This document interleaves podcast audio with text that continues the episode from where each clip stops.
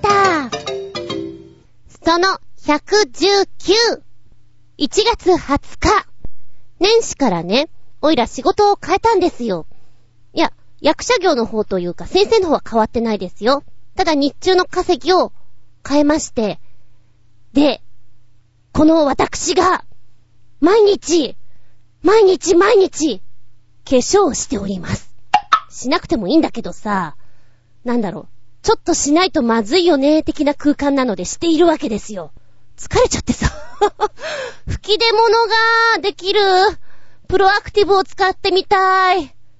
そんな感じでしょうか。だからね、働く女性は偉いなって思うの。毎日ちょっと早く、いや、だいぶ早く起きてんのかな化粧してるわけでしょおいらは基本的に、うーん、人前に出る仕事だったり、ね、役者業の時にはもちろんしますけれども、それ以外はほとんどしないんですよ。で、先生の時も、直前、ほんと、4時とか 5時とか、ギリギリになってなんとなく、眉毛描こうかな、ぐらいな感じなので、朝からすることは本当にないんですね。朝からするのってちょっと舞台の動乱以外じゃないみたいな感じで。で、動乱はなんとなくね、慣れてるのかもしれないんだけど大丈夫なんですけど、どうも、普通のお化粧が合わないのか、何なのか。ねえ、めんどくさい。ほんと、女性すごいなって思う。尊敬する。朝が苦手かって言われたらそんなことないんですよ。ちゃんと早起きして仕事行ってた時もありますし、よくやってたな、あの時な。なんか4時ぐらいから起きてやってた時もあります。が、どっちかっていうと、なんでしょうね。朝のんびりするよりも、なんか合理的に無駄のない時間を過ごしたいっていうのかな。だから、こう、1分1秒ギリギリな感じでやっております。うーん、あと5分寝れるかな。じゃあ明日は5分遅くやってみよう、みたいな。切り詰めて切り詰めてっていうのがね、好きみたいなんですよね。皆さんはどう？のんびり朝を過ごしたい方？それとも、ちょっと私の方みたいにこう、バタバタバタバタって感じで、何かを同時にやり抜く？化粧するときにコーヒーも入れて、なんか食べるものがあったらそれを食べながらやる感じですかね。同時進行が大好きです。まあ、ながら作業っていうの？どうですか？皆さんは。お行儀は良くないですけどね。うん。のんびり朝ごはんを食べるのは、旅行の時ぐらいかな。でもそれが朝のビュッフェとかだったら、ちょっと自分の中で勝負になるので、そこもバタバタしますけどね。はい。ってな感じでしばしお付き合いください。お相手は私、洗濯するとさ、靴下がどっか行っちゃうの。あれなんだろうね。厚み純。どうぞよろしくお願いしまーす。この番組は、ちょあへよ .com のご協力へて放送しております。そうなのよ。昔から靴下のね、片方よくなくなるの。や、靴下だけじゃなくて、旅もよくなくなるの。不思議でしょうがないんだけど、あまりにもよくなくなるからね。昔から同じような靴下をいっぱい持ってます。まあ、学生の頃ってさ、私の世代だと、白いソックス、三つ折りっていう時もあったし、ショートのやつもあったんだけれども、もう、引き出し開けたら、白い靴下のみみたいな状態を作ってた時もあるし、今はどちらかというと、ボーダー靴下とか、真っ黒い靴下にしてます。あとはアメリカンな靴下 で行くと、どっちかがなくなってもさ、使えるじゃん。で、若干ね、白い靴下だと、ほんのりホワイト具合が違うんですよね。これがまた腹立つ。まあでも遠目だったらわかんないかなと思って履いちゃいますけど、で、アメリカンな靴下がいいのは、こうね、わざとそういう風に色違いを履いてるように見えるんじゃないかなと思って、じゃあ今日はこちらが青と赤の やつで、左足は見つからないから、逆バージョンのにしましょうって言って履いてる時はあります。でもパッと見たら、そういうセットのように見えると思いたい。です。ちなみにね、えっ、ー、と、ダンスの先生なんかはよくやるんだけど、右足と左足がパッと見た時に分かりやすいように、タイツの色とかを変えるんですよ。あえてね、あえてずんこ先生もそうしてみるよ。芝居だけどっていうのはよくやります。だから、もしご飯とか食べに行って、ね、靴を脱がなきゃいけないような時ってちょっと嫌だよね。うん。そうね、今はね、えっ、ー、と、日中は普通の靴を履いてるから大丈夫なんだけど、前にいたところは、草履を履いてたんですよ。日中ね、みんなはスリッパとかなんだけど、草履でいいや、履いてました。で、草履ってさ、靴下のこの親指と人差し指のとこにね、鼻緒が来るじゃないですか。で、それでずっとやってると、穴が開きやすいんですよね。だからね、こう、靴下の親指とかに穴が開いてしまって、ん指が見えてるぞっていうのは何度かあって、これはちょっと恥ずかしいよね、いい大人が。うーん、うん、なかったことにしようってこう隠すけどさ、歩いてるたびに出てきちゃうじゃないですか。だああいうのはね、ね？靴を脱がなきゃいけないような時にはちょっと辛いよね、なんて思いながら。まあ、多分やってんのは私ぐらいだと思うんですけれども、夏場はだからもう素足に草履。日本人だなみたいな ことをやってましたけどね。だからね、きっとね、うちの中には、靴下が好きな小人さんがいるんですよね。で、私の知らない間にその小人さんは、靴下を持ってっちゃうんですよ。お布団に使うために。だからいつもないんだ。どっちかが。って思うんだよね。なんでこんなにないんだろう不思議でしょうがない。こう、引っ越す時とかさ、わさっと出てくればいいじゃん出てこないんだよね。だからね、片方だけの靴下入れっていうの、以前作ってましたもん。いやいや、皆さんどうしてんの？そんななくならない？不思議なの、昔から。もしかしたら、私にピュアなハートがあったらね、こう、靴下を持ってこうとする小人さんに、お目にかかれるのかもしれない。ピュアだったら、ちょっとピュアじゃないから見えないだけなのかもしれない。なんて、選択するといつも思うんだ。おばちゃんはね。あー、そろそろ新しい靴下買わなきゃな。また、小人さんに新しい靴下提供しちゃうよ。メッセージタイム。コージアットワークさんメッセージ。うん。かっこ、咳払い。スーパーの寿司、コンビニのコーヒー、どちらもここ数年で美味しくなったものの一つです。しかし、ここで一つ疑問が、私の胸の内に立ち上がります。彼らがこれだけ美味しいなら、寿司屋の寿司、カフェのコーヒーはどれだけ美味しいのだろう。もちろん店舗を構えてる専門店は商品にかかる諸経費がかさんでいるし、座って時間を過ごせる空間もまた料金のうちです。それはわかっているのですが、専門店ならそれを超えた価値、美味しさがあるのではないでしょうか。ああ、でもそれを確かめるには、スーパーの寿司と寿司屋の寿司、コンビニのコーヒーとカフェのコーヒーを同時に買い込み、等しく空腹を持って飲み食いする財力と食欲を持ち合わせている必要があるのです。さらに言えば、スターバックスで注文するには、ショート、トール、グランデ、ベンデイという英語とイタリア語の入り混じった理不尽なサイズ設定を見極めなければなりません。そんなことは、スターバックスがただの一店舗もない江戸川区民である私には、事実上不可能です。ということは？そう、まずはスーパーと寿司やコンビニとカフェという比較は事実上何の意味も持ち得ないということを大前提、大前提として認めなければなりません。その上で我々は我々の痩せた味覚を唯一の拠り所として今美味しいと感じたことをのみ信じていくべきなのです。かの美食家たちのように食に批判を持って望むのではなく偏見なき無垢な簡単と賞賛を持って望むべきなのです。すなわち、飾られた場所よりも自分に持つことが許された味覚でのみ価値を決めるべきである。と、ご清聴感謝いたします。かっこ、年始から風邪をひいたので、そのぼーっとした勢いで昭和の演説帳に、わけのわからないことをまくし立ててみました。大変失礼を申し上げました。いえいえ、大丈夫ですか？お大事になさってくださいね。こう年末年始でね、気がふっと抜けて、結構風邪ひかれる方多いですもんね。私も引いたことあるな。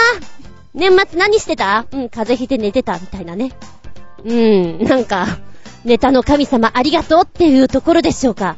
これ、ご家族さんと一緒だったらいいけれど、一人暮らしだと結構切ないよな、なんだろう。なんで寝てるんだろうみたいなね。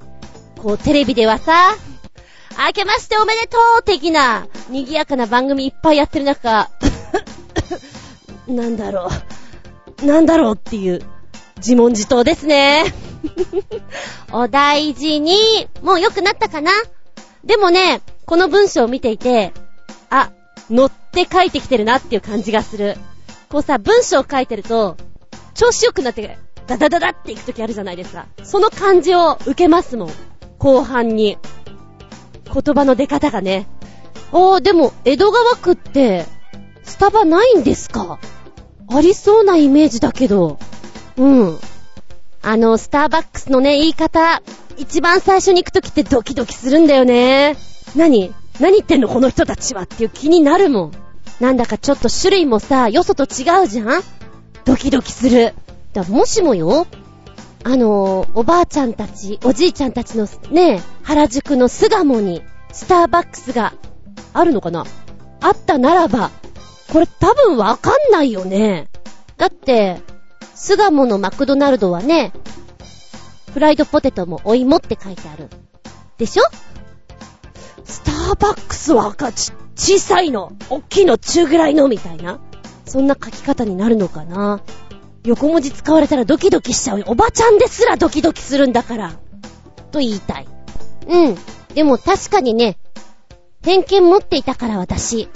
きっとスーパーやコンビニのね、パスタとかおお寿司は美味しくないだろうと思っていたけど美味しかったから、もうそういうの気にしないで買うのが一番なんだろうなと思った。安いし嬉しいもんね。ちなみにね、ちょっと前から食べてみたいなと思ってんのが、スシローのフライドポテト。食べてみたい。うちの近くにはスシローがないんだよね。だからちょっと行きづらいんだけど、食べてみたい。ポテローと言われるぐらいだから、相当なもんだろうよ。と、今ちょっとハードル上げてますけど。ね。そう思ってます。お邪魔しまーす。らっしゃい。キズパワーパッドはすごいですね。以前、ブチが、あ？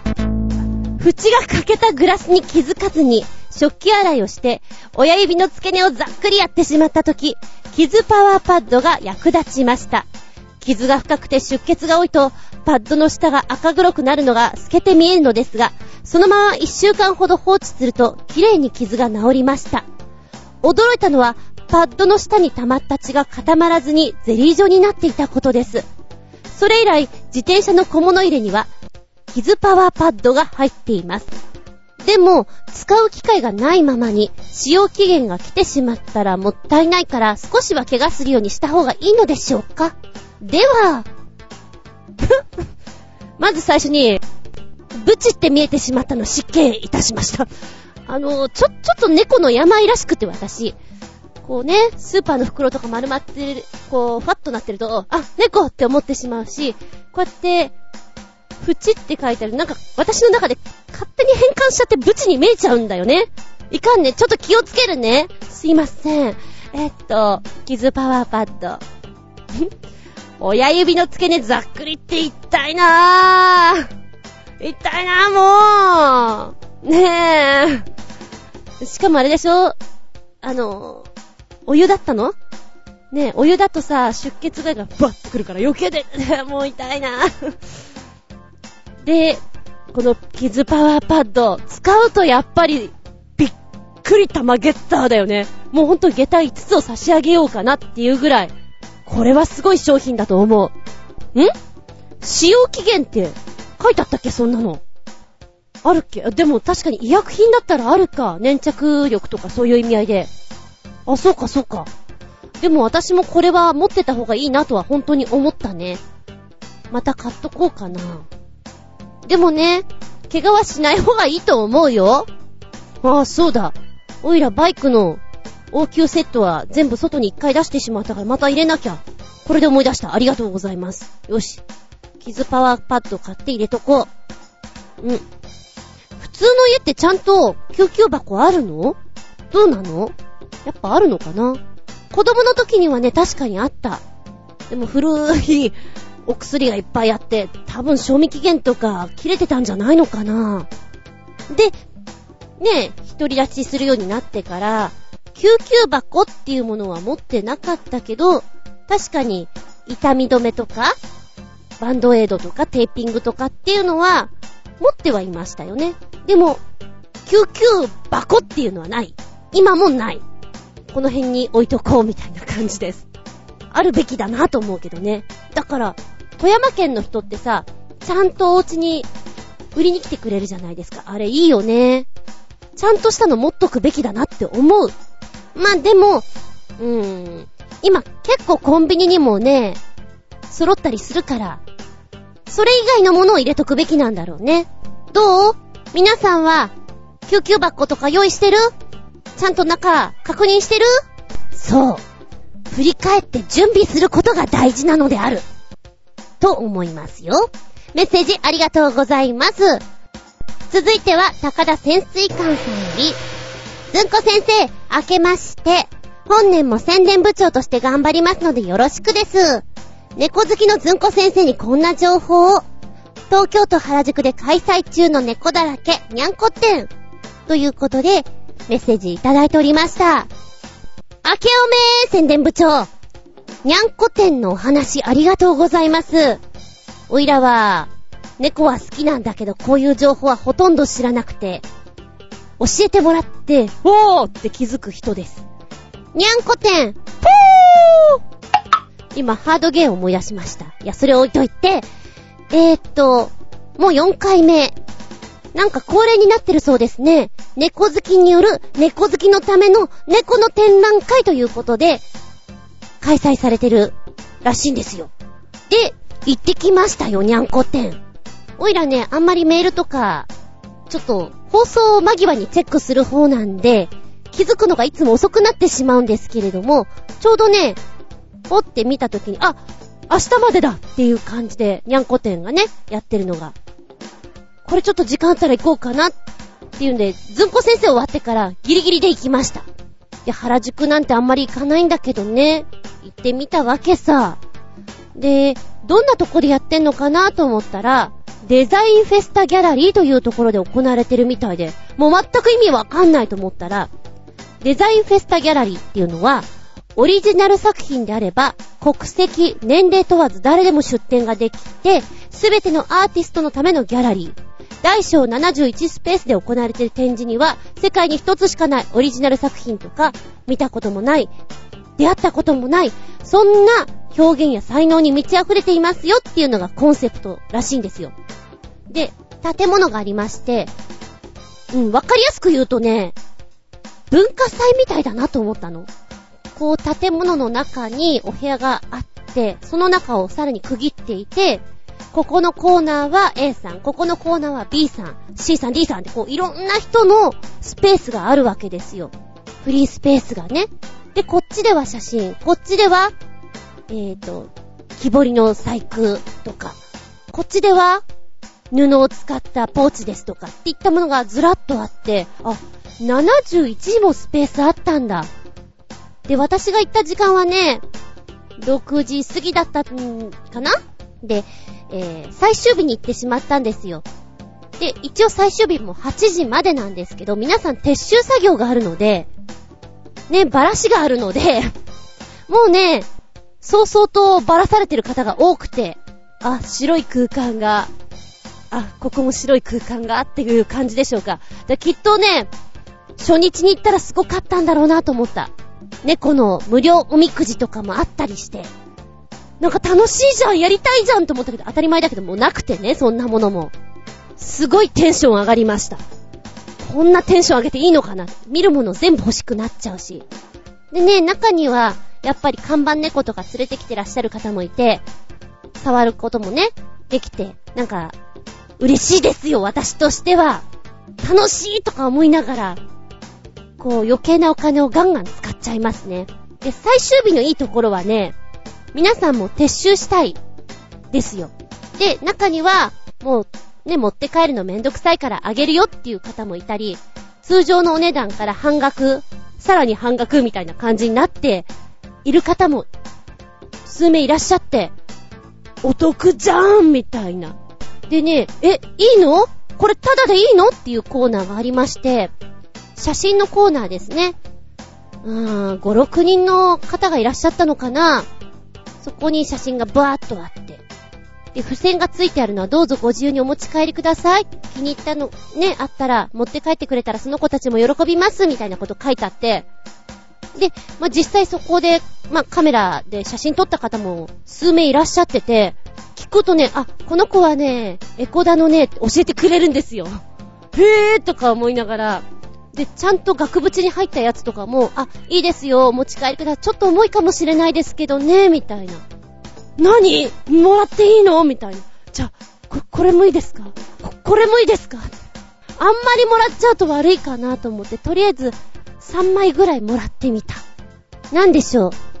同じ趣味の人が集まってるから、話も合うんだよねで、中にはね、猫のお帽子をかぶっていらっしゃる方がいて、うわ、それすごくふわふわで可愛いですねって言ったら、これはね、ここで売ってますよ。あ、見てください、この手袋。これはね、原宿なのって言って。そういう情報も教えてくれて、うん、いいよ。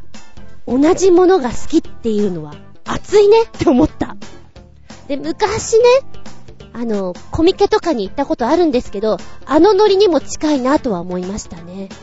あー、でもね、71スペースにあったんだったらもっと最初すごく賑やかだったんだろうな缶バッジとかも色々売ってたみたいですからね。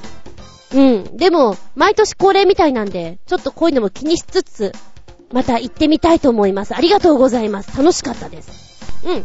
高田潜水艦さんも、無理のないように、まあまあ、気楽にお聞きいただけたらと思います。ありがとうございます。にゃんこ店方に行って、僕は幸せだな。バイ、かやめぐぞ。元気でソング、やる気でソング。取り残し分よりメッセージは、凄腕ガールズバンド、ガチャリックスピン。かっこ通称、緑じゃない、ド派手なガチャピンのご紹介。えー、前回は3曲やりました。今日は、やっぱり3曲。メッセージ。今を生きてる2013年春 PV フル。ボーカルアーミーが体調不良により脱退。キーボードのオレオ・レオナ様がメンバーに加え、新規一点再出発。ドラムの花兄さんとオレオ・レオナ様のツインボーカルに、という驚きの展開に、次回に続く。てんてんてん。で、すぐに次回ですが、ヌーディーリズムライブバージョン格段に演奏力がアップ。ツインボーカルも素晴らしい。永遠の14歳のギターの友蔵ちゃんも可愛いね。ジュースピーツ、ライブバージョン、女子高校生のガチャガチャダンサーズ、かっこ略してガチャダンを加え6人組になっちゃいました。かっこ笑い。でも、このガチャダン、ライブを盛り上げるのに大変役立ってます。別にどうでもいいことだが、ドラムの花兄さんの使っているドラムは、最新式のローランドの V ドラムだよ。ということですけど、なになになにガラッと変わったね。ちょっとびっくりした。えっと、まずは、今を生きてる2013年春。あの、ごめん。先に曲を聴いたのよ。え、同じバンド？って思った。なんか全然違うねって。そのぐらい変わるんだね、やっぱりね。いや、ちょ、ちょっとびっくりしたよ。雰囲気が本当に違う。あの、正直、ごめんなさい。今のこのツインボーカルのが好きかもしれないです。うん。で、この、今を生きてる2013年春の曲も好きだな。覚えたくなりました。で、私曲を聴きながらね、なんかメモったりするんだけども、今書いたのが、ドラ、ドラムが、ドラムがって書いてある。それぐらいびっくりしたんだろうなと思ってるんだけども、いや、これすごくいいですよ。いい方向になったんじゃないかなと思う。そして、ヌーディリズムライブバージョン。えー、こちらもね、低音が、花兄さん。ドラムのね、花兄さんが。そして高音がオレオレオナ様が歌ってらっしゃって、ハーモニーもとってもいいですし、伸ばすところは、こう、レオナ様がっていうのがうまい具合にできてるね。で、この歌詞もね、私好きだね。さらけ出せっていう風に後半に言ってるんだけども、さらけ出せって高音で入ったら、低音の方でさらけ出せって続いていく。その使い方が、あ、ちょっと掴まれるなって思った。うん、なんかね、ドラムの人が叩きながら歌うって好きだな。やっぱりもともとは CCB を思い出してしまうんですけれども、どうしても。だけど、うん、かっこいいなって思う。オレオレオナ様のバーって上に高音に広がる時の音の使い方もとっても気持ちいいね。うん。これもいい。覚えたい。歌詞見ちゃったもんね。どんなことを言ってるんだろうって。よく聞きたいなって思うと、やっぱり歌詞まで調べたくなります。そして3曲目の Juice Beats。ね、前回。あれ、これ聞いたことあるよね？なんだっけ？なんで知ってんだっけ？って思ったら、あれだよね。みんなで踊り始めちゃったやつだよね。これをライブバージョンだ、何言ってんの？ライブバージョンだとこんな雰囲気になるんだっていうのが分かって、盛り上げじゃん。誰が歌うのかなと思ったら、花兄さんが歌うんだ。いいね、似合う。あの、ちょっとだけ、少年のような声質なのが、私にはたまらないなと思う。うん。で、それぞれのさ、女性陣のキャラクターが、みんなしっかりしてるじゃない？だから、いい組み合わせの森になってるなって思って。そうね。元気でソング的に言うとヌーディーリズムの意味合いと今を生きてる2013年春は頑張んなきゃやるぞって思えんじゃないかなって思った。よかったら聞いてみて。ありがとうございます。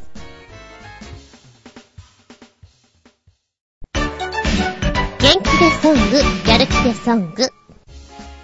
取り残し分よりメッセージは、凄腕ガールズバンド、ガチャリックスピン。かっこ通称、緑じゃない、ド派手なガチャピンのご紹介。えー、前回は3曲やりました。今日は、やっぱり3曲。メッセージ。今を生きてる2013年春 PV フル。ボーカルアーミーが体調不良により脱退。キーボードのオレオ・レオナ様がメンバーに加え、新規一点再出発。ドラムの花兄さんとオレオレオナ様のツインボーカルに、という驚きの展開に、次回に続く、てんてんてん。で、すぐに次回ですが、ヌーディーリズムライブバージョン、格段に演奏力がアップ。ツインボーカルも素晴らしい。永遠の14歳のギターの友蔵ちゃんも可愛いね。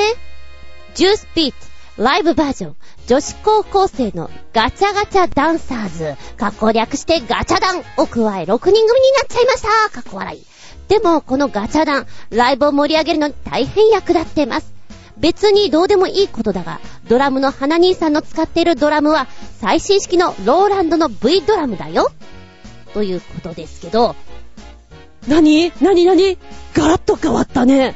ちょっとびっくりした。えっと、まずは、今を生きてる2013年春。あの、ごめん。先に曲を聴いたのよ。え、同じバンド？って思った。なんか全然違うねって。そのぐらい変わるんだね、やっぱりね。いや、ちょ、ちょっとびっくりしたよ。雰囲気が本当に違う。あの、正直、ごめんなさい。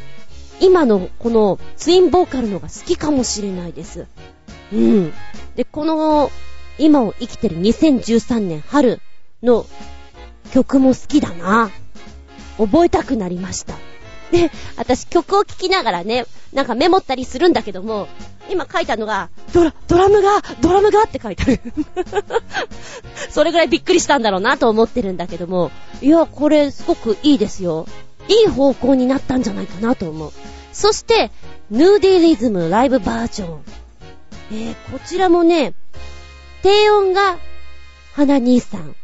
ドラムのね、花兄さんが。そして高音がオレオレオナ様が歌ってらっしゃって、ハーモニーもとってもいいですし、伸ばすところは、こう、レオナ様がっていうのがうまい具合にできてるね。で、この歌詞もね、私好きだね。さらけ出せっていう風に後半に言ってるんだけども、さらけ出せって高音で入ったら低音の方でさらけ出せって続いていくその使い方が、あ、ちょっと掴まれるなって思った。なんかね、ドラムの人が叩きながら歌うって好きだな。やっぱりもともとは CCB を思い出してしまうんですけれども、どうしても。だけど、うん、かっこいいなって思う。オレオレオナ様の、バーって上に高音に広がる時の音の使い方もとっても気持ちいいね。うん。これもいい。覚えたい。歌詞見ちゃったもんね。どんなことを言ってるんだろうって。よく聞きたいなって思うと、やっぱり歌詞まで調べたくなります。そして3曲目の Juice Beats。ね、前回。あれ、これ聞いたことあるよね？なんだっけ？なんで知ってんだっけ？ってことは、あれだよね。みんなで踊り始めちゃったやつだよね。これをライブバージョンだ、何言ってんの？ライブバージョンだとこんな雰囲気になるんだっていうのが分かって、盛り上げじゃん。誰が歌うのかなと思ったら、花兄さんが歌うんだ。いいね、似合う。あの、ちょっとだけ、少年のような声質なのが、私にはたまらないなと思う。うん。で、それぞれのさ、女性陣のキャラクターが、みんなしっかりしてるじゃない？だから、いい組み合わせの森になってるなって思って。そうね。元気でソング的に言うとヌーディーリズムの意味合いと今を生きてる2013年春は頑張んなきゃやるぞって思えんじゃないかなって思った。よかったら聞いてみて。ありがとうございます。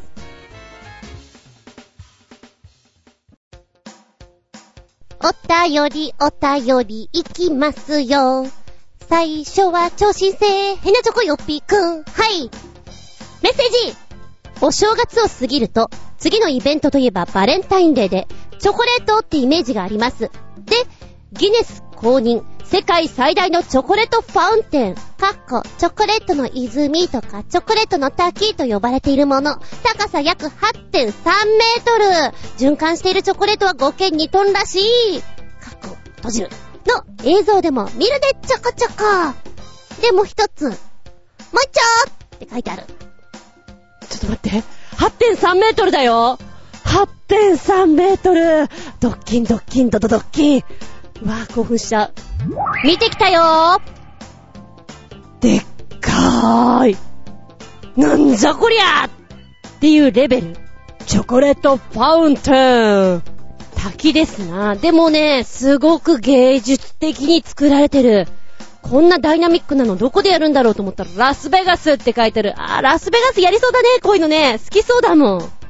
行ったことないけどさ、イベントとかでも、こう、ちょっとだけやるんじゃなくて、じゃあもうダイナミックにやろうよ。お客さんの度肝抜いてやろうよっていうのが、あそこにはあるよね。作り方として。で、チョコレートファンテンってさ、なんて言ったらいいんだろう。ウェディングケーキみたいなあんなスタイルの形から、ドバーっとチョコが上から落ちてくるじゃない？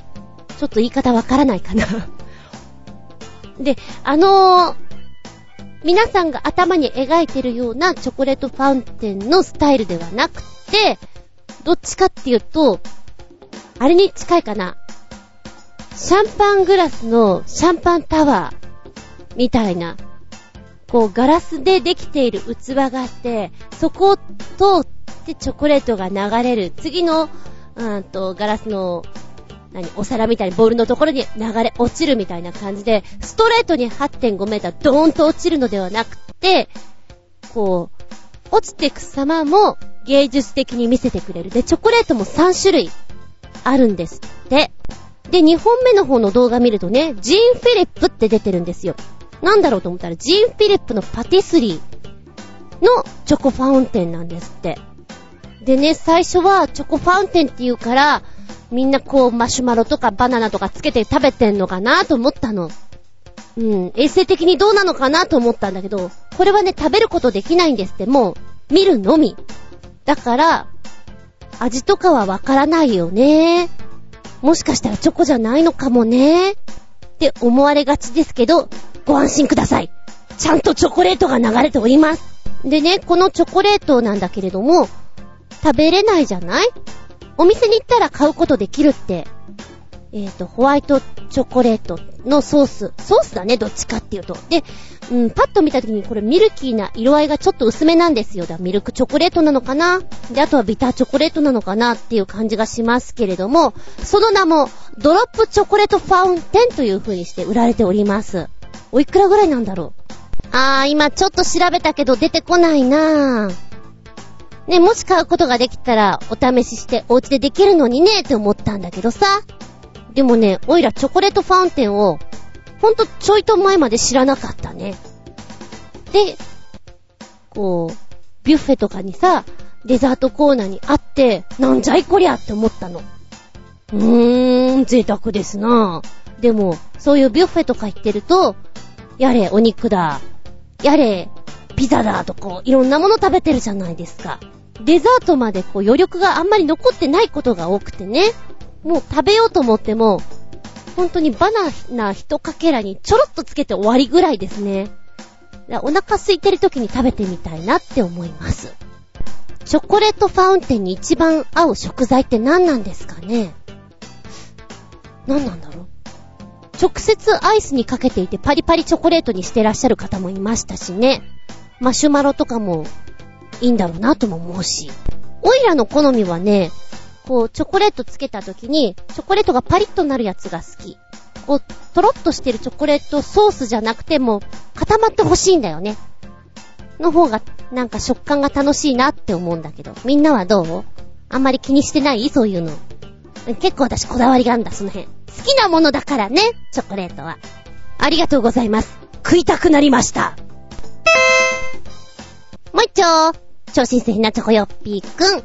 前にもやったが、海外の闇市場の人体パーツのお値段表です。結構いいお値段ですなぁ。かっこ笑い。脳みそってないみたいだけど、いらないのかなうー、脳みそはど、どうでがしょう。脳みそは使えないんじゃないのかなぁねえ、なんか映画みたいだよね、本当に。こうなると。今ね、このサイト見るとお値段がドワーッと書いてあるんだけど、こんなもんかなって思うのもあれば、うわ、やったら高いなって思うのもあってね。たまげるよ。例えば、うん、今はないかな、ドラマの中で、借金抱えてしまった人に対して、お前腎臓レアってこう、893の人が言うじゃないですか。借金のね、返済に当たるぐらいのお値段になるってことは一体いくらなんじゃろうか。そうね、安いので言ったら皮膚。1平方インチで約1000円。これなんかはまあ安いんじゃないって思うけどね。で、えぇ、ー、えぇ、ー、それちょっと安すぎませんっていうのが、私の中ではね。例えば手、約4万円。あれ安くない？眼球2個で、約15万円。安くない？眼球2個。2つセットで、15万円。もうちょっとしてもいいんじゃないって思うけど、こんなもんなんだ。うーん。じゃあ、お高いの、ベスト 3! 何が来るかな？ちょっと想像してみ第3位心臓え、心臓なの？心臓来ちゃうの？ここに。あー、そうでげすか。お値段は約1200万円。へえ。ほら、心臓ってやっぱりさ、第1位かなって思わない？第3位なの。第2位ダカダカダカダカダカダカ。肝臓約1570万円。ほほー、肝臓ですか。ね、確かに肝臓は働いてもらわないとね、いろんなものをこう、毒物をこう分解してもらえないからさ。うん、1570万円。では、第1位腎臓1個約2600万円高いね。これは確かに893の方も、おめえよ、腎臓レアって言うのわかるわ。そっか、この値段か。ちょっと納得いかない値段のやつも結構あるんだよね。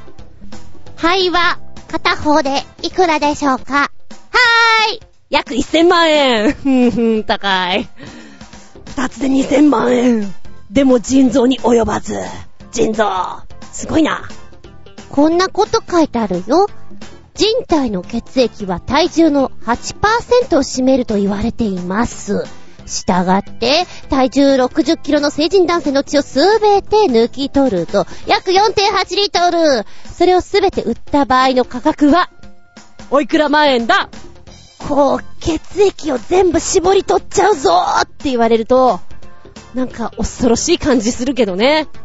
全部抜き取って、お値段は約31万円。全部抜き取るまでって時間どのぐらいかかるんだろうって変なこと考えちゃうもん、私。で、皮膚です。先ほど皮膚は約1平方インチで1000円だと申し上げました。皮膚の場合だと、成人の表面積は約1.6、1.6平方メートルと言われているので計算すると、約2480平方インチ。したわってすべて売り払うと、248万円。妥当なのかな？なんかよくわかんないな、この辺はもう。とっても高いのはこちらでしょうか。全骨髄量は1キロらしいんですよ。すべて売り払うと、高いです、これは。レベルが違います。なんと、な、な、な、な、なんと、2億円。ねえ。すごいね。まあ、今でもさ、治安の悪いところに行っ、神隠しじゃないけどいなくなっちゃったりするじゃないですか。ねえ、拉致られて、売られてしまって、なんて言ったら、大層な金額になりますもん、一人頭。で、そう考えるとね、危ないとこ行っちゃいけないよってこれに締めて書いてある。ねえ、気をつけなきゃだよって。うん、じゃあ、人工的に作られたもの、人工臓器ですとかありますよね。こちらのものでお高いもの。今データは2010年になっておりますが、ベスト 3! なんでしょう？第3位人工内耳約270万円。第2位義足約300万円。第1位補助人工心臓、約315万円。あ、ここで心臓出てくるんだ。そうか、そうか、そうか。そうね、このサイトはね、暇つぶしに見ると、興味深く見れますね。面白いです。結果、人間の体を全部売ると、約31億円でございました。今ね、思い出したのが、レ・ミゼラブルの、こう、髪の毛を売るシーンがあって、バツッと切られてしまって、その後に歯を抜かれてしまって、それを売るシーンがあってっていうのを今思い出したね。あれ怖かったなぁ。ね昔は麻酔とかもないからそのままペンチで引っこ抜く感じじゃん嫌だな。いくらお金になっても嫌だな。あ、話がそれるけど、ファンテン役のアン・ハサウェイは、すごかったね。彼女の歌はすごい。ちょっとアン・ハサウェイって可愛らしいイメージがあったから、あ、パワフルだなって感じた瞬間ですもの。はい、話がそれました。元い。まあ、よかったらね、皆さんもサイト見てみてください。改めて自分の目で見ると、この金額にぶったまげたですよ。メッセージありがとうございます。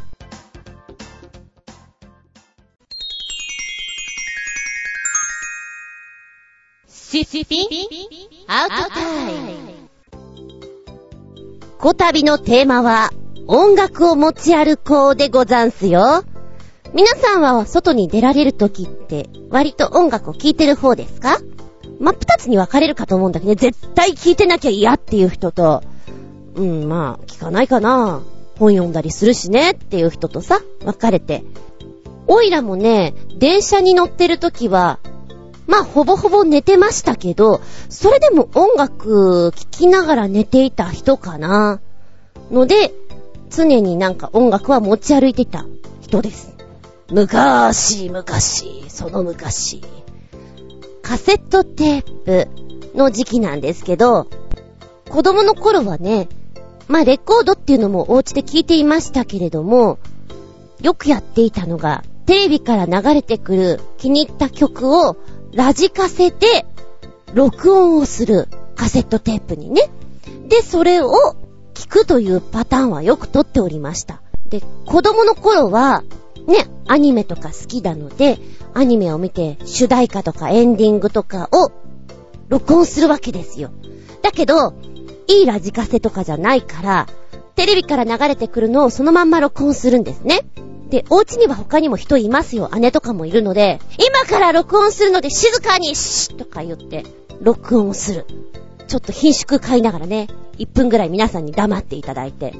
だけど何も知らないうちの親父殿がね、じゅん、アンパン買いに行く？アンパンとかいう声も入ってたりして、今思えば結構懐かしいなっていう感じです。まあでもね、やってる方は、あーもう、喋っちゃったーみたいなところでしょうかね。うん。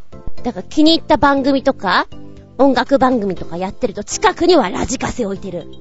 で、今日出るよっていうのが分かっていたら、もう、お静かにタイムが何度もやってくるという、迷惑な話ですけど、そんなことやってましたね。そうね、そんな時期ずいぶん長かったな。CD とかってあんまり使わなかったし。で、レコードからも録音する際には、うーん、やっぱそういう撮り方してたんじゃないのかな。雑音結構多いし、いい機器がなかったのかな。使い方がわからなかったのかな。小学校の頃に作ったアニメのカセットテープ1本と、まあ、ポップスだよね。はすごいラインナップだよ。当時流行っていたものがドワーッと入ってるから、そうね、仮面舞踏会が入ってるかと思ったら、熱き心にが入ってるみたいな。でもなんか自分で作ったそういうカセットテープってさ、割とこう大事に聴けるっていうか、ああ、こここうすればよかったなっていうのが後々残るんだけど、それがまた面白かったなっていうのはありますね。で、ウォークマンを、やっぱりずっと持ち歩いてましたね。中学校ぐらいかな。CD、CD 使い始めたの多分高校ぐらいなんじゃないかな。なので、例えば修学旅行とかに持ってくのも、ウォークマンとカセットテープ。で、1本だけだと心配だから10本ぐらい持っていくと、何が重いってカセットテープみたいなね。そんなのあったな。そうね、高校ぐらいになって、やっぱりその CD になり始めた時は、うん。こう1枚だけね、こう入れて、聞いてっていう感じで満足でしたけれども、うーん、ご機嫌なのは、途中から自転車通学に変えたんですよ。自転車を漕ぎながら音楽を聴きながら必死に行くっていうのは、ちょっと楽しい時間であったかなって思います。今思うと贅沢だなって思うね。気楽だなぁ、みたいな。で、それこそ修学旅行になると、ね、やっぱり高校ぐらいになると、ちょっと遠目に行くじゃないですか、移動が。だから、秋を来させないための CD のラインナップは結構な数やっぱり持ってったような気がしますね。電池もいっぱい持ってったし、CD 何枚ぐらい持ってったのかな？まあ、10枚以上は持ってってると思うな。なんでしょう、どうでもいいとこで心配性なんですよね。もし、すごく、この曲に飽きてしまったら、もっと代わりになるものが必要かもしれない。じゃあ、どうしよう？こことここが抑えかな。うーん、眠くなったら、じゃあ、アニメの曲だったらどれにする？とか、ロックだったらどれにする？とか、そういうのが、よくやってたかな。で、CD はもう、自分でさ、今の CDR みたいに作ったりっていうことはなかったから、もう既製品をそのまんま買ってそのまんま持ってくようなパターンなので、もう、その声質に飽きてしまったらアウトだなっていうのはありましたね。だから自分で買う CD ってどっちかっていうと、こういろんな歌い手さんがね、変わるガール入るような、オムニバス形式の、そんな CD をよく買っていたかな。ゆえによく買っていたのは、オムニバスの Now 1とか、Now 2とか、Now 90s みたいなそういう、今の洋楽の流行りをごちゃ混ぜに入れましたよとか、そういった CD あるじゃないですか。ああいうのよく買ってましたね。あとは、うん、今で言うコンピレーションアルバムっていうの？こう、一つのテーマに基づいて、複数の曲を集めたものっていうのもよく聞いてましたね。クリスマスソング集とかさ、夏でも聴いてやるぜみたいなのは楽しかったけどね。全然見てないんだけど、月9ドラマオープニング集みたいなのね。見てないけど、いい曲はあったじゃないですか。あの辺。だから今もね、これ有名な曲だよね。何のドラマだっけって言われてもよくわかんないんだよね。知ってはいるけど見てなかったから。でも、ウォークマンも CD プレイヤーも MD プレイヤーも割とよく壊しちゃう人で、純ちゃんよく壊してるよねって言われた。だお稽古とかに、あの、レッスン中のね、音を取って後で聞いて練習しようと思って撮るんですけど、だいたいいつもなんか、すいません、ちょっと撮れてなかったんでもう一回いいですか？っていうことを言ってたのを記憶しておりますもの。おいらね、個人的には MD がとっても好きでした。なんか、録音しやすかったし、ちょっと収納しやすかったなって覚えてるな。うん。カセットテープの味わいっていうのもとっても好きなんだけどね、ちょっとさ、あの、ラジカセにこうセットして、頭出しするときに、ちょっとめんどくさいとか、キュルキュルキュルってできるじゃないですか。そういうのがちょっと楽しいなって、あの、キュルキュルキュルって押した瞬間手離して、見事勘が当たって、いい場面で聞けたら、なんか、今日ついてるなっていう、ほっこりした気分になれるっていうのかな。まあ、カセットテープ知らない人はわかんないかもしれないんだけど、そんな楽しみがあったかななんて思っちゃいますね。そうね、今思うと、よくそんなことやってたなって思うのが、うん、お仕事なんかでもね、まあ、普通に CD とか使えばいいよね、パソコン使えばいいよねって思うんだけど、まだちょっと大学入ったぐらいの時に、外部で行った時、現場で、イベントの現場でラジカセじゃないや、カセットテープを使ってることが多くてですね、カセットテープって 使えば使うほどちょっとヨレヨレヨレってなっちゃって、うまいこと回らず、中のテープがピロローンって出てくることがあるんですよ。で、あれはね、うん、多分戦隊ものだったと思うんですよ。戦隊ものってセリフが全部テープに入っていて、声優さんが入れてくれたテープを流して、いいか今日こそお前らと決着をつけてやるみたいなセリフがあって、それにスーツアクターが動きを合わせてくっていうものなんですね。で、そのイベントの中で、もう、お客さん入ってる状態の中で、プツンって音が途切れた。途切れた？めちゃくちゃアクシデントですよね。スーツアクターは喋るわけにいかないし、どう取り繕ろうか。で、私その時ね、えっ、と、MC のお姉さんの、まだデビューしてなかったんですよ。で、お姉さん研修で行ってた現場なので、まだスタッフとして裏側にいて様子を見ていたぐらいだったんですね。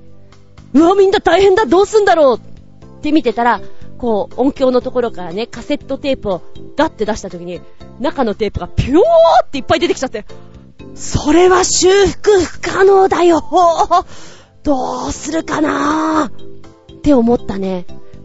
今ね、ちょっと記憶が定かじゃないもん。おそらくあれは、一回ショーを止めたんだと思う。ショーを止めてもう一回頭からやったんだと思うんだ。じゃないとできないもん。で、カセットテープのいいところは、テープが切れたとしても、こう、鉛筆かなんかをこう、穴に入れてさ、キルキルキルキルって巻くと、なんとか時間かかっても元に戻るというところが、ねえ、いいんじゃないでしょうか。そんなのを感じながら、うん。あ、現場大変だなとは思ったね。ちょっと話が逸れてしまいましたけれども。そうだな。音楽を持ち歩こうで、おいらが、たまゲッターって思ったのは、大学2年だか3年だかの合宿の時にですね、えー、先輩の車に同乗して、みんなで合宿所に向かいますよ。そしたら、一個下、に、2年生かな？が、これかけて聞いてもいいですか？って言ってテープを出してきてカチャンって入れたんですよ。流れてくる曲は、己がカラオケで歌っている曲。延々 !60 分とか90分とかもう延々次の曲、次の曲って、あ、私の曲です。次も私です。あ、全部私です、みたいな。なんだこれって思った。ちょっとあなた自分好きすぎみたいなね。いや、歌うまいのよ。歌うまいんだけども、ちょ、ちょっとできなくないですか？あの、先輩の車に乗っていて、己の歌を聴きましょう。これ聞いてどうしましょうなんですかね？みたいなのはちょっと思って、おー、おー、たま、たまげった。私何も言いますまい。お口にチャックって思ったことがあります。彼女はどうしてるのかな？だおそらくね、彼女は常に音楽を聴くときは自分の歌ってる曲を聴いてんじゃないのかなと思う。だからといってバンドをやってるとか、歌手になりたいというレベルではなかったような気がするんですよね。ちょっと変わってたなぁと思いつつ、まあまあまあまあ、音楽を持ち歩こう。それが己の歌でもいいんじゃないですかって、まあまあ思わなくはないですけどね。うん。そんだば、メッセージいこうかな。コジアットワークさん、音楽を持ち歩こう。お邪魔しまーす。らっしゃい。私は音楽データを iPhone に入れて持ち歩いています。こうしておくと、仕事で街に入った時などに、移動時に聞くことができて大変便利です。電話用のヘッドセットで音楽を聴いていると、一見して電話をしているようにしか見えないのも助かります。いつもはランダム再生で聴いていますが、プレイリストはロック、ジャズ、ブルース、ワールドの4つで、さらにロックだけは曲数が多いので、60年代、70年代、80年代と10年刻みで分けてあります。iTunes の設定は、空いたメモリに音楽データを入れるになっているため、更新するたびに入る曲数が違うのですが、どうも曲名順にコピーされるようで、いつも入っている曲が決まってしまっているのが悩みの種。どうしたものでしょうか？では、ああ、やっぱり携帯なんだよね、今はね。楽だもんね。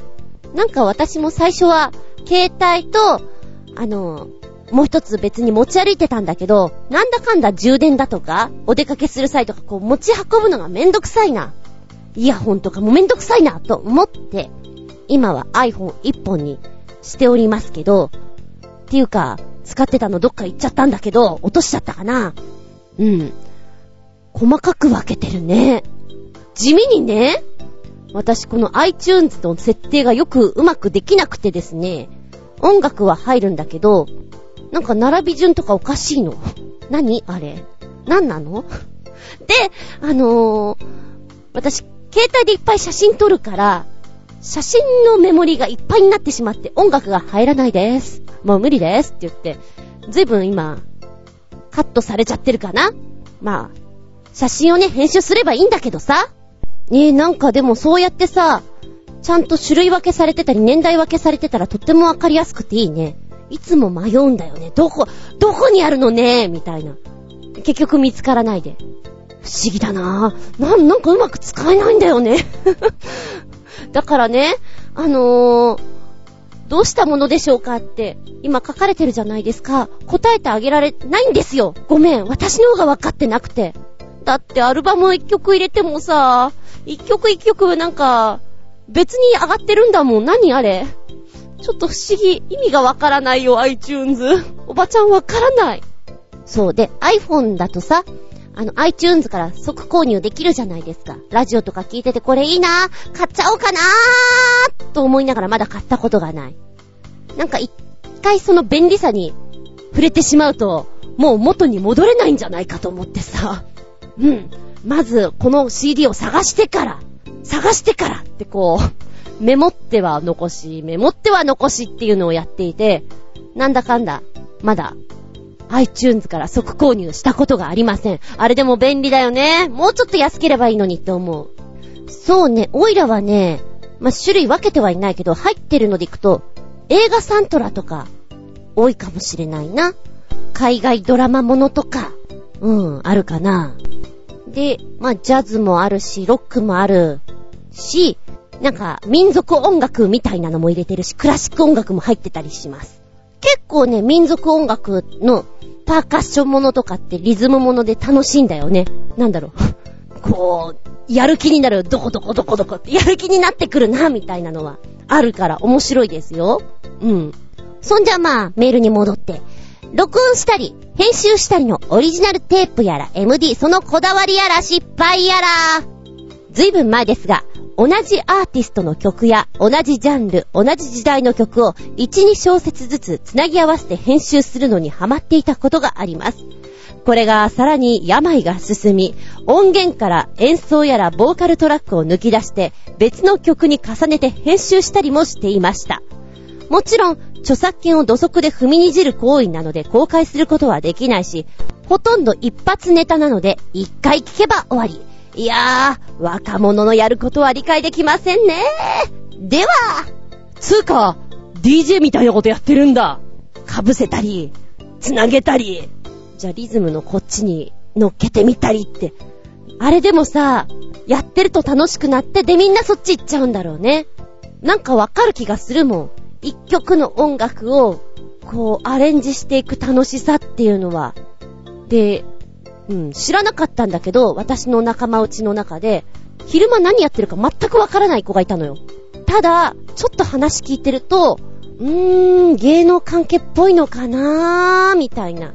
で、後々聞いたらね、こうミックスをしたり、DJ していたり、で、自分でも歌ってたりっていうので、あの、CD 出しますみたいな人がいて、なんだそっちだったんだ言ってくれればいいのにっていう方はいました。ただなんか、親に反対されていて、あんまり大っぴらにはできないので、内緒でした、みたいな感じの女の子だったんですけどね。今、頑張ってるのかな？ずいぶん前に、演歌歌手に音楽を提供してましたよね。あなんか幅広く活躍されてますけど、うん。それはそれでよし、みたいな感じで、面白いなとは思いましたけど。へえ。あ、でも、今はそういうのやってないんですか？やろうと思ったらやっちゃうのかな？あれはね、楽しそうだと思う。うん。一回やってみたいなって思いますね。めんどくさそうだなーって思うんだけど、そういうのコマコマやるのが好きなんでしょ？で、そういうのに向いてるんだろうね。もう、オイラはね、本当に大雑把なので、これが気に入りましたって言ったらもう文句なしにそれをザンザン入れる。もうつながりもジャンルも何にもない。気に入ったものだけを集めた、 My Favorite 音楽集みたいなのをよく作ってました。でもさ、男性は割とそういうの綺麗に作れるよね。そういう印象です。やっぱ、後輩の男の子がね、こういうの得意で、え、カセットテープだったと思う。 Favorite Ken's？ Music なんちゃら、ちゃんとタイトルが分かれてるのよ。なんかタイトルがしっかりしてると思って聞いたら、今流行りのポップスをうまい感じに全部繋げているっていうかさ、乗っかってて、この一本を聞けば、例えば2014年の流行りの曲は全部抑えていて、おまけの曲はこんなのが良かったんだよ、みたいなのがわかるっていうのを作ってるので素晴らしいなと思ったね。うん。だおそらくね、カセットテープとか音楽編集っていうのは性格的にできるかできないかっていうところもあるのかもしれないね。うん。まあね、今、こう CD とか借りに行ってもさ、改めてこちらの方に、こう幅を広げて聞こうかなっていうことをしなかったんだけども、たまに聞いてみるのね。そしたら、あ、ここのグループって、この人、すごく歌唱力あったんだなって、いう人がいたりね。なになに上手だったんだ。ごめん、馬鹿にして聞かなかったよっていうのもあったりするから、ちょっとね、たまげった感じです。アイドルグループとか、びっくりする時があります。うん。まあ、疲れた時とかリフレッシュする時には、自分の好きな曲を聴いて、気分入れ替えるのがいいかなとは思いますね。うん。音楽を持ち歩こう皆さんは、どんなの持ち歩いてますか？ちなみに今、お家に、通は、デッキっていうの？あったりするの？うちには今、CD プレイヤーがあったと思う。あと、カセットも聴けたと思う。MD はね、今ないね。MD は聴けません。残念ながら。いっぱいいい曲あるんだけど、一番多分持ってる。けど聴けません。なんて残念な話なんだろう。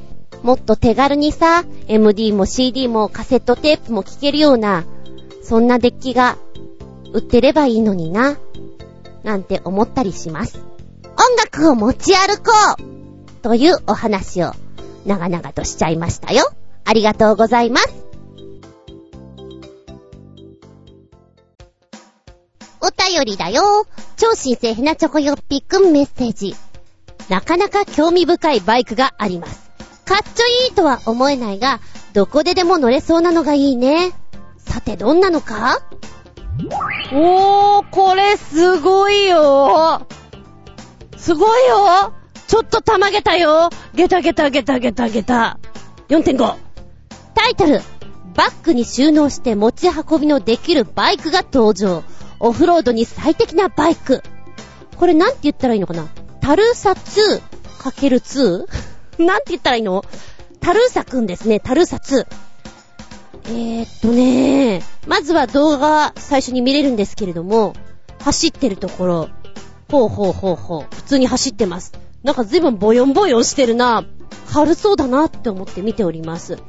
うん。印象はね、風船みたいだな、バルーンだなって思ったね。で書いてあるのがね、迷彩柄のバディに、でっかいタイヤ。一見するとごっつい軍事用のバイクに見えますけど、実はこれが、ロシアのメーカーが開発したバッグに収納して持ち運びのできる、前後、二輪駆動のバイクなんですと。このタルーサ 2×2? ごめん、言い方ちょっとわかんないんだけど、文字ではね、タルーサの2、タルーサ2だよね。かける2って書いてあるの。タルーサ 2×2? まあまあまあ、そのタルーサくんが、最高速度は60キロ出ます。んでもって、えー、5馬力2ストエンジン、タンク容量は5.3リットル。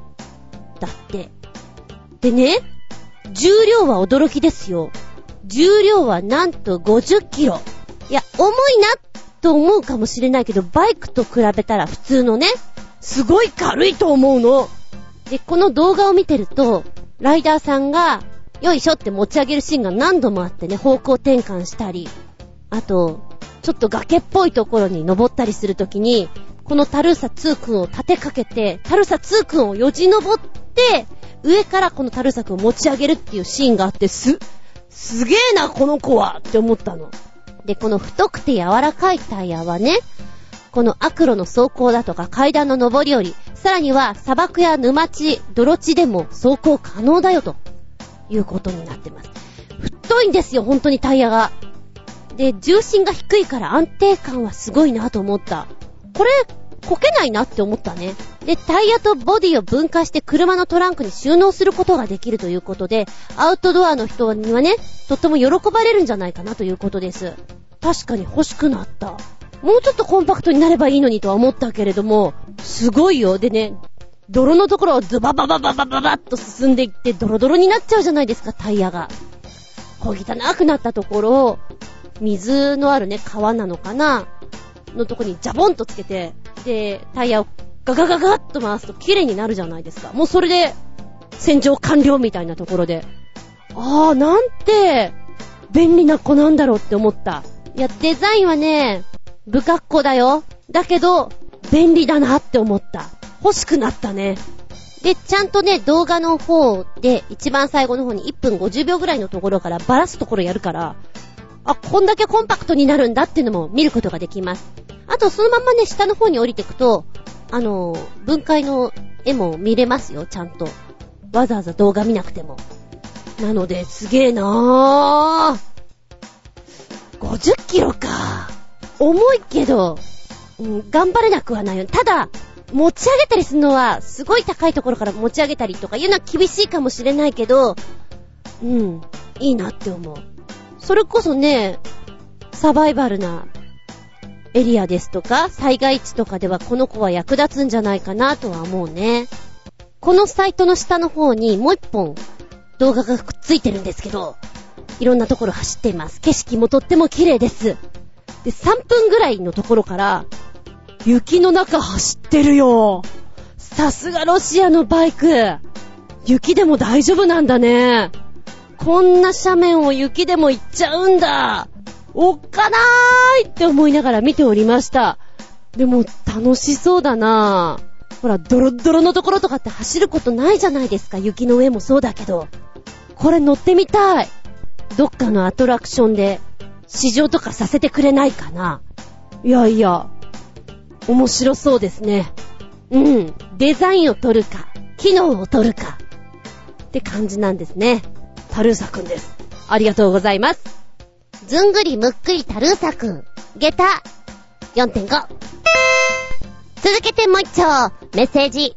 なんだかよくわからんが、映画アイアンマンのパロディ予告編風映像、アイロンマンというか、アイロン感が作られたらしいんだけど、出来が出来すぎくんらしく、大絶賛されてる記事でも見るでねるねるネロネロこのアイロン、かっちょいいかな普通のアイロンだよね。かっこ笑い。2本つけてくれましたよ。今、この動画を見て参りました。好きすぎて作ってしまった。もう遊びではない。本気です。マジなんですっていう感じで作ってるんでしょうね。なんと2年間という歳月をかけてこのアイロンマンの予告編を作ったんだって。えーとね、ムービーデックスのアンダース・ウォッツケさんとマイク・ニクソンさんが作ったそうなんですけれども、うん。本当にね、映画の予告編の雰囲気をよく出していますね。あとね、この予告に添えられてる文句がね、面白い。ちょっと見たくなりますよ。こんなこと書いてる。ウルトラダウニージュニア、カッコ、フローラルの香りも登場。演じるトニー・スターチーは、天才で億万長者、博愛主義者であり、柔軟剤。スターチーは封印されていた秘密のアイデンティティが解き放たれて以降、地球が平らでないなら、存在するものすべて平らであってはならない、と、盲信するシワクチャンメンのカルトリーダーであるファブリース・クリンプに目をつけられてしまった。ファブリースをまっすぐに構成させ、世界を救うことができるのはアイロン感だけ。誰だって一度のシワや曲がりは経験するだろう。だが、シワシワだらけの世界は決して安全とは言えない。アイロン感は、ノズルに引っかかったシャツをパリッとさせるべく立ち上がった。しかし、勇敢なヒーローも最終的にはスチーム切れになってしまうのだった。果たして、シワとの勝敗の行方は？なんて書いてあるのよ。楽しそうだよねこの、ストーリーをさ、あこうやったらいいんじゃないのっていうのを、プラン立ててるのはすごく愉快だと思う。動画の方を見ると、本当に CG もいっぱい使っていて、ダイナミックに撮られております。ちゃんとね、アイロンこう、ガチャンガチャンガチャンってこう形作られる時の最後に、水を入れて、あ、スチームアイロンだからこれ大事っていうシーンがあって、細かいよね、そういうのは。そうね、このアイロンマンのカラーリングがかっこいいかって言われたらね、えー、っと、新、超新星ひなチョコヨッピーくんも、普通のアイロンだよね、かっこ笑いって書いてあるけど、そう、そうね。ま、特別こう、なんていうの？っていうのはないかな。まあ、カラーがね、こう、ヒーローっぽいカラーにはなっていますけど、他には、他には、何ですかねってちょっと探しちゃうところもあるかもしれません。アメコミヒーローってたくさんいるものね。うん、アイアンマンは、1だけは見たかなってとこかな。皆さんは、アメコミヒーロー、誰が好き？どんなのいたっけ？っていう感じがしちゃうけどね。うん。はい。アイロンマン。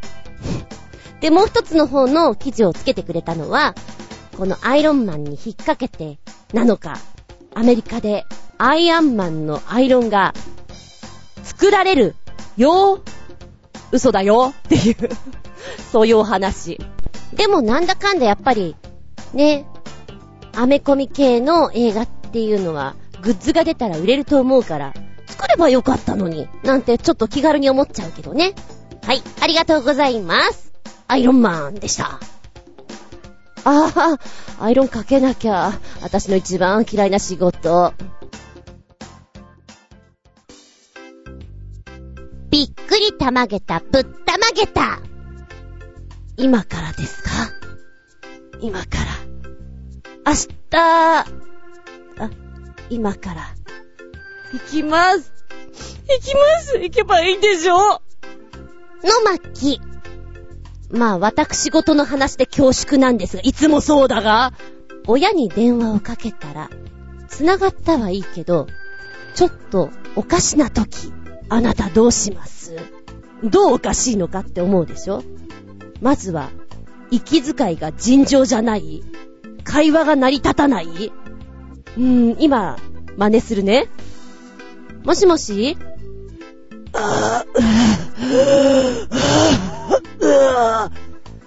えっと、うめき声っていうの？もうずっとうめき声なの。何これ？何これどうしたの？声をかけても、返事がなんかよくわからないんですよ、もう。何これ？まず、まずいじゃんっていうのが、えー、っと、先週の火曜日ですね。夜7時ぐらいです。で、違うことで電話したんだけど、ちょっとそういう状態で、これ救急し、救急車救急車でいいのかな？どうなのかなってのわかんなくてさ。で、まあ、うちの親なんですけれども、独居なんですよ。で、ど、ど、ど、ど、ど、ど、ど、ど、どうしたら本当に慌てまして、で、とりあえず、先走っちゃいけないなと思って、うちの姉に連絡を取ろうと思っていたわけですね。で、なかなかそういう時って連絡が取れないもので、ちょっと待ってる間すごい焼きもきしたんですけれども、うん、最終的に、えっ、ー、と、姉がもう一回電話かけた時に繋がらなかった。で、私のこういうお話から言って、うーん、救急車呼ぼうか。で、えっ、ー、と、うちの親はもう本当に年なので、周りに知り合いもほとんどいない状態です。ど、どうしたらいい？あ、介護ヘルパーさんに連絡してみるっていうのと、姉がじゃあ救急車っていうか、110番の方に、ね、救急の方に連絡するということで、ちょっと二手に分かれて連絡したんですね。で、介護ヘルパーさんが、通常はね、業務外の時って携帯を会社に置いちゃうらしいから繋がらないんだって。もうその方はね、持ってらっしゃってて繋がったんですよ。で、たまたまうちの親の近くにいたので、あ、じゃあ見に行きますねっって言ってくださったんですよ。もう8時ぐらいだったかな。で、すいません、もう申し訳ないですって感じでいっぱいだったんですよ。もうしょうがないよね。で、姉に連絡したら姉繋がらないわけよ。で、まあ、ちょっとしてから連絡があって、今、警察と連絡取って、こう、安否確認のために、パトロールの方に行ってもらったっていうの。あ、そうなんだ。で、こちらじゃ状況判断できないから、現場で、まずいと思ったら救急車呼んでくださいっていうことになりましてね。まずいか、そうか。火曜日です。もしかしたら私これから行かなきゃいけないか、なんて思いながら、ちょっと姉と相談していたら、うーん、さっき連絡あった。警察の方から。で、やっぱり救急車呼ぶことにしたから。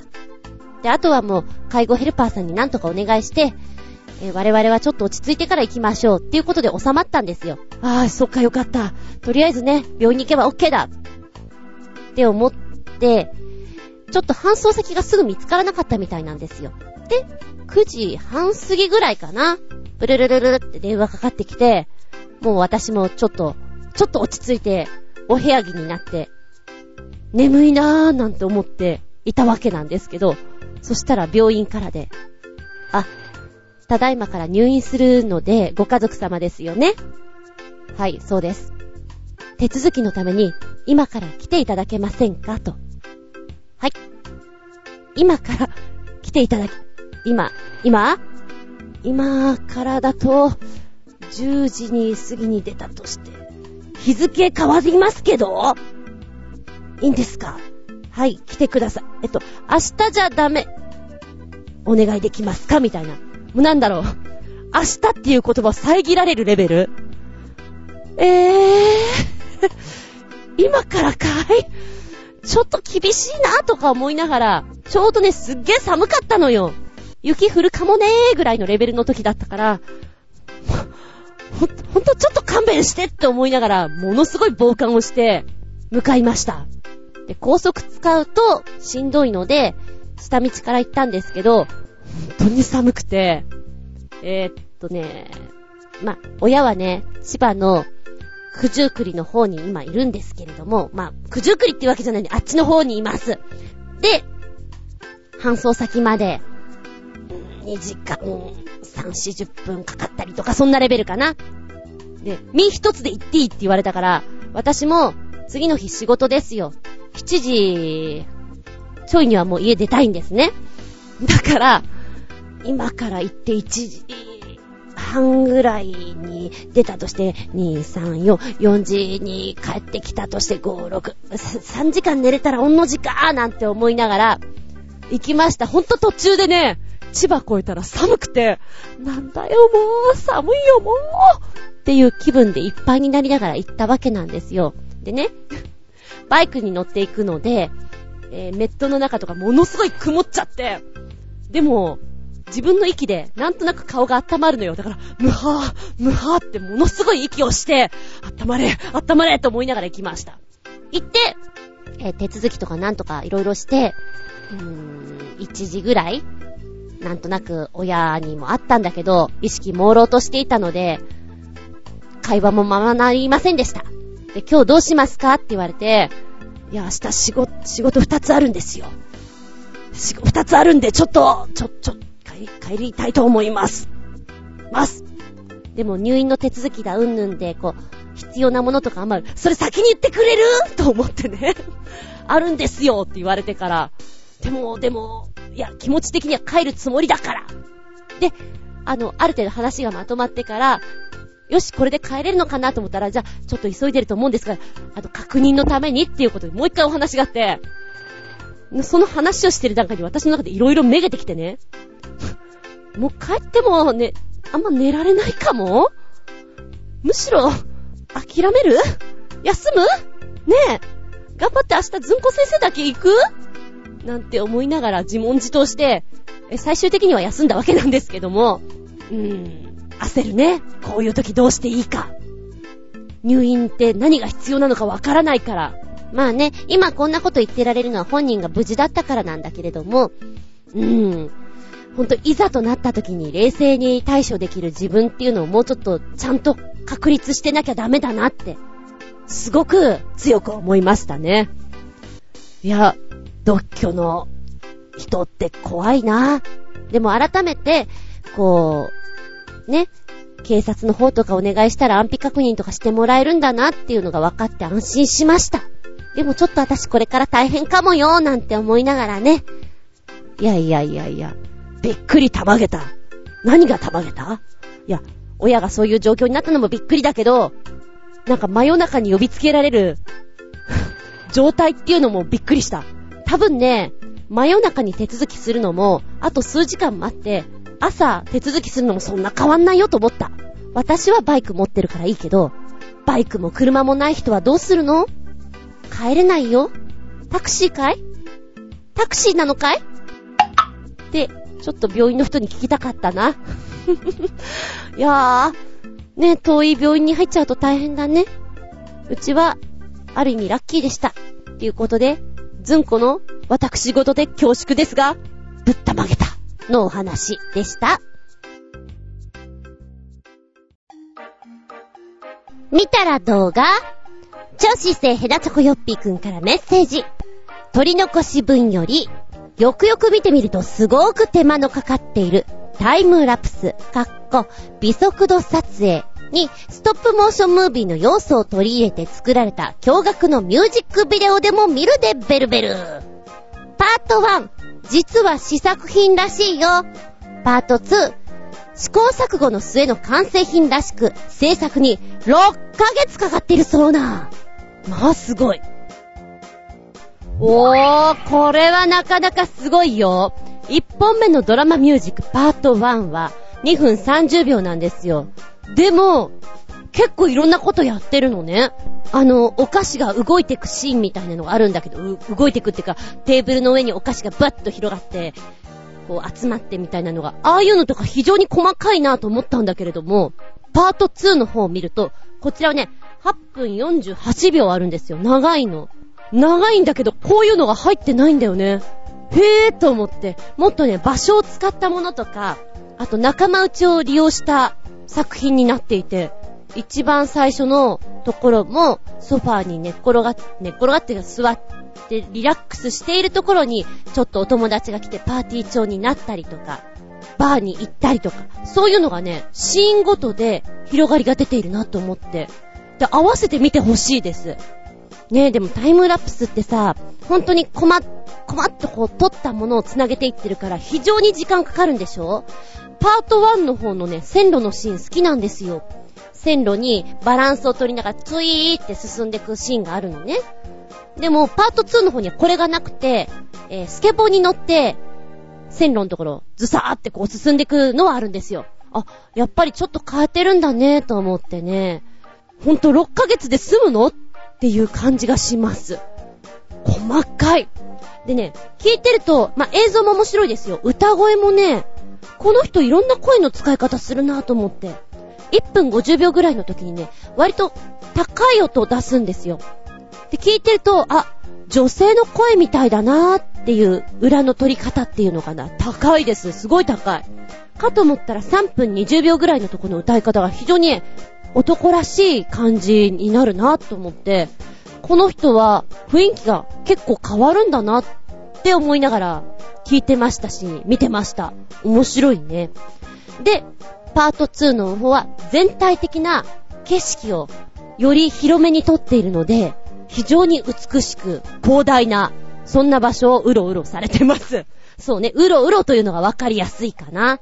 でもこれ楽しそうだね。どんぐらい大変なのかなっていうのは相当だと思うけれども、山の上とかさ、こう一歩一歩進んでいくわけでしょ橋の上とかさ、何枚撮ってもまだ進みませんよっていうぐらいなんじゃないかなって思うんだけど、でも、やっぱ見ると6ヶ月で済むんだっていうのがちょっと驚きだね。で、えー、一番最後の方のね、8分前後ぐらいのところから夜空を出していたり、山の上から風景を出していたりっていう風景メインになってくるんですよ。そこもとっても綺麗ですよ。うん。なんか音楽に合っている景色の映し方だなぁと思って見てました。いいね。楽しいね、こういうのね。綺麗だし、リラクゼーションな感じがしました。この曲も結構好きだなと思いました、私は。はい、ありがとうございます。そして、今週分に引き続きます。今年は羊年ということなので、それを記念して、羊とは全く関係ない牛と人間が戦う CG ショート動画。3本立てでも見るでミルクミルク。ほーんと、くだらなくて大爆笑ものだよ。3本。3本。これ、全く関係ないんだよね。関連は。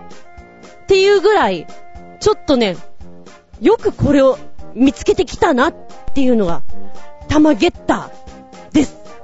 一発目、クンポー、enter the fist。ま憲法だよね。えーっと、これはね、CG なんですけれども、最初に、ケンシロウかブルース・リーかってちょっと思うキャラです。で、ゲームタッチ風の動画なので、動きは速くて、あたたたたって言ってないけど、そういう風に見えるのが、面白いね。でね、一発目にこれを見て、これがね、4分ぐらいなんですよ、動画。あー、なんかカメラアングルがさ、こう、周りを回ってみたりとか、体の使い方が、なんかあれっぽいよなーって思いながら見ていたわけ。で、最初ね、1分半ぐらいのとこで軽くちょっと勝負がつくんですよ。あれ終わっちゃったよ？と思ったらさらにそっからもう一回立ち上がって、2戦目っていうか、もう一回行くのね。しぶといな、みたいな感じで行くわけなんですけれども、ここは生身じゃなくて CG だからいくらでもね、付け足しはできますよね。うん。で、まずこれを一発目に見た上での2本目。2本目のタイトルが、Crazy Cow Fight。こちらは2分ぐらいの動画になってます。えー、同じく、ウッシーと人間がバトっちゃうよってことなんだけれども、なんかね、共通点がある、え、ある、あるのは何？牛と戦う時ってこうなるもんなの？で、カメラのアングルが、ぐるーんって回転するのがあって、これって、あれだよね、マトリックス的なこう、スローモーションで体を反らすのとかって、だよねーなんて思いながら見てるの。え、こんなに1本目と2本目って似ちゃうんだ。でも作ってるのって全く違うんでしょ？っていう雰囲気で。えーとね、3本見た中では2番目の牛が一番悪い顔してる なって思いますね。そして3本目。Cow and Man Fights Like in Matrix もうマトリックスのようなって言ってますからね。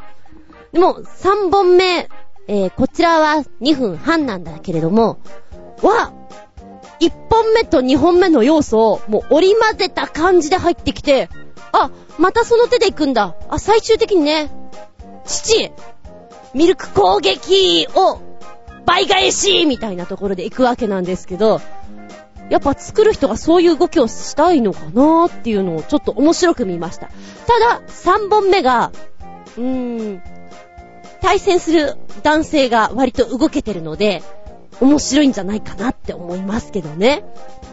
すごいね。なんか、こ、これだけ共通してるっていうのに、本当にぶったまげた、下駄4.5って感じでしょうか。バカだなぁなんて思いながら、どうしても父を絞りたいんだね。キュッキュッキュッって。あの、そして、ウッシーからもミルク攻撃っていうのは必ずやりたいものなんだね。で、おっさんっぽいんだけどさ、この牛は、どれもこれも、父をね、出すっていうところから、メスじゃないですか。だからその辺のね、不思議な感じっていうのがまたコミカルなんじゃないでしょうかって思いました。羊年、ミルク、牛って感じで見てください。見たら動画、メッセージありがとうございます。なんか、カンフーやりたいんだよね。昔から思ってたけど、カンフー、きっと楽しいよね。この番組は、ちょあへよ .com のご協力へて放送しております。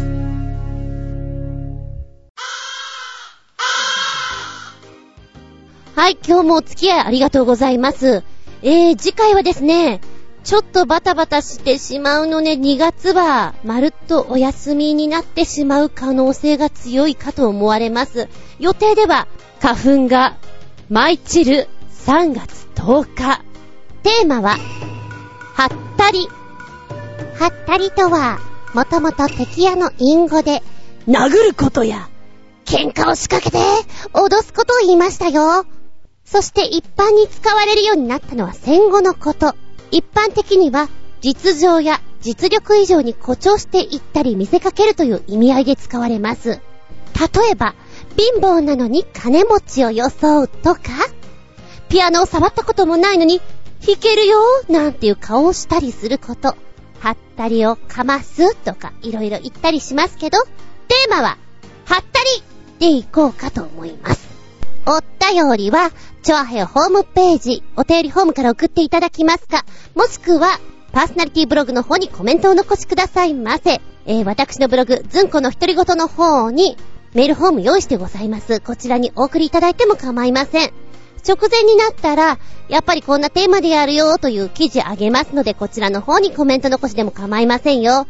直接のメールアドレスは、全部小文字で、geta アンダーバー zun アットマーク yahoo.co.jp geta アンダーバー zun アットマーク yahoo.co.jp こちらまでお願いしますね。もしかしたら、ちょっと放送が前後ずれる可能性があるかもしれませんけれども、その場合にはパーソナリティブログ、私のブログの方等に告知入れたいと思いますので、お付き合いくださいませ。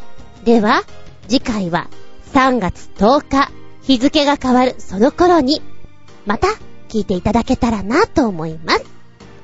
お相手は私、忍者ハットリくんの頭って、あれどうなってるの？厚み純でした。見舞い、聞く舞い、話す舞い。ずんこの話も、もう、おーしまい。さようなら。じゃんじゃん。おまけのけ。福袋買ったことある？っていうのをちょっとつけておりました。そしたら、ゴジャットワクさん、スポーツショップの福袋買ったことがあります。入ってる服や靴のサイズがわかるようになっていたので、着られないことはなかったし、確かにお得だったのですが、どれも売れ残りそうなカラーのものばかりでした。おかげで日頃着る服とはガラリと変わったものを身につけることができたので、まあ、良かったのかもしれません。しかし、金と赤のジャージとか、ありえないだろう？金？ゴールド？おめでたい感じで、どうもおめでとうございます。芸人さんみたいですね。赤のジャージか。あ、赤？赤もやっぱりそうだよね。なんでだろう、なんでだろうの、鉄トモの、あれどっち？鉄さんの方？トモさんの方？いや、どっちでもいいんだけど、あんな感じのジャージってこと？あー、そりゃ目立つね。高校のジャージとかって結構原色系だよね。中学校のは、うーんと、紺色に、横のラインが学年カラーで、ブルー、えー、イエローだったかな？で、私は赤レッドのカラーだったんだけれども、それで学年がわかると。あ、先輩来たから挨拶しなきゃ、みたいなね。で、高校のね、ジャージが原色だったんだよね。えぇ、ー、私の学年はブルーでした。派手なブルーだなぁとは思ったけど、っていうことは、あ、でも待って、上の学年、グリーンがあったような気がする。あー、レッドもあったのかな？ちょっと覚えてないんだけども、うちは原色ブルー。だから、特殊なジャージだなって感じがする。チームカラーとかさ、ね。金はなんで金で作っちゃったんだろうね。目がチカチカしそうだね。そう思います。それ着てバスケしたのかな？目立つね。そう思います。ありがとうございます。んで、ナッチンさん。福袋、昔買って、好みのものがほとんど入ってなくてめっちゃくちゃ後悔。だいたい欲しいと思える福袋がない。ちょっとお高めの調理器具メーカーのアウトレット福袋に惹かれたけど、この大きさは、あの鍋と被るしなで終了。そんな中買った福袋は一つだけ。某巨大ネットショップ内のナッツとドライフルーツの問屋さんの福袋。問屋さんなので、普段はキロ単位での販売がほとんどなんだけど、福袋は味見を兼ねて少量で何点も入ってる。いろいろ試せて便利だし、気に入ったら通常サイズをお買い上げよう。まんまと乗せられてる感がなくもないけど、でも、美味しいし楽しいから毎年買っちゃうんだ。っていう福袋ネタね。やっぱりみんな失敗するから怖くて買えないっていうのが多いのかな。うん。そうだね。食べ物は悪くないのかもしれないね。お試しサイズがいっぱいってすごく嬉しいかも。うーん。なんかおせんべとかチョコレートとかのお菓子とかだったら、そんなに外さない気もするしね。お肉とかも悪くないんじゃない？もしもあればの話だけど。じゃあ来年は私も福袋買ってみようかな。食べ物で。外さないところから。ありがとうございます。ドライフルーツ、ちょっと食べたくなっちゃったな。